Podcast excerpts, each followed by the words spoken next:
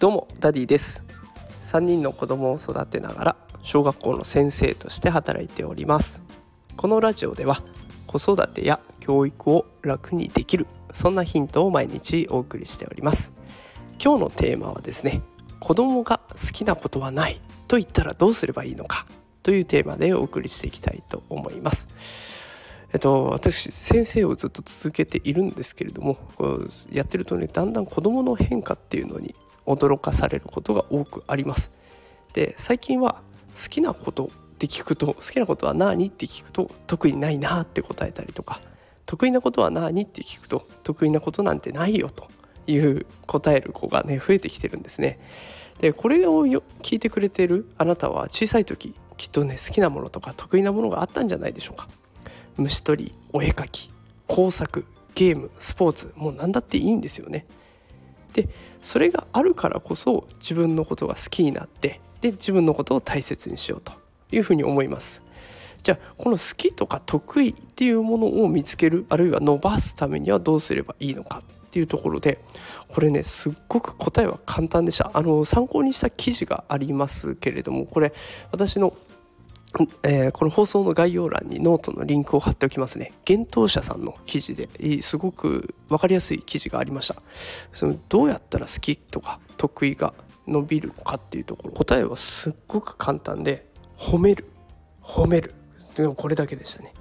でこの参考にした記事の中にすっごい興味深い事例がありまして中学2年生の子たちのお話なんですけれども中学2年生の子たちのもとに企業で活躍するプロフェッショナルの方が来てね一緒に企業で抱えている課題を解決するっていう取り組みを行っているそうです。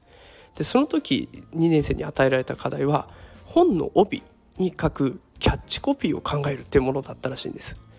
でそのキャッチコピーを考えていく中である一人の生徒がねプロも驚くような作品を考えたそうなんですよ。でその子は普段はおとなしい子でクラスでは目立たないタイプだったようなんですけれどもこうやってプロに褒められたり認められたことで一躍人気者になったと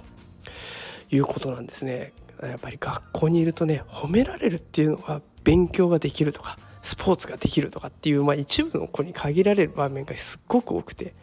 褒められない子っていうのはこれが得意って自分で言いづらい状態になってしまっているんだなっていうのがよく分かりました。褒めるってたった一つの行為が褒められたことで自信がついてで褒められたことが好きになってで好きになるから得意になってっていういい循環好循環を生み出していくんですね。だからこの先ほどね紹介した子について中学校2年生の子はねコピーライターに興味を持って将来それが仕事になったら嬉しいなっていうふうに思ったそうですよ。褒めただけでその子の人生は変わるんですね。好きなことはないとか得意なことなんてないよってもしもお子さんがそう言っていたらまずは褒めてみる。これをおすすめします。もう子供が調子に乗るぐらい褒めちゃって大丈夫です。で子供が調子に乗ったらもう最強で、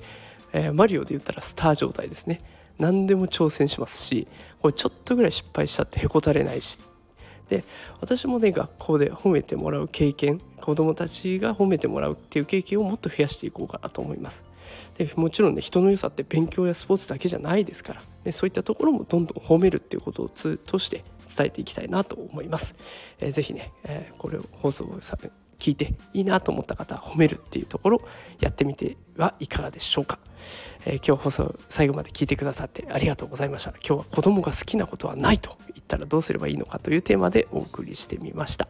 えー、もしよければいいねとかコメントとかたくさんくれると嬉しいです。それではまた明日放送したいと思います。それではまた明日。さよなら。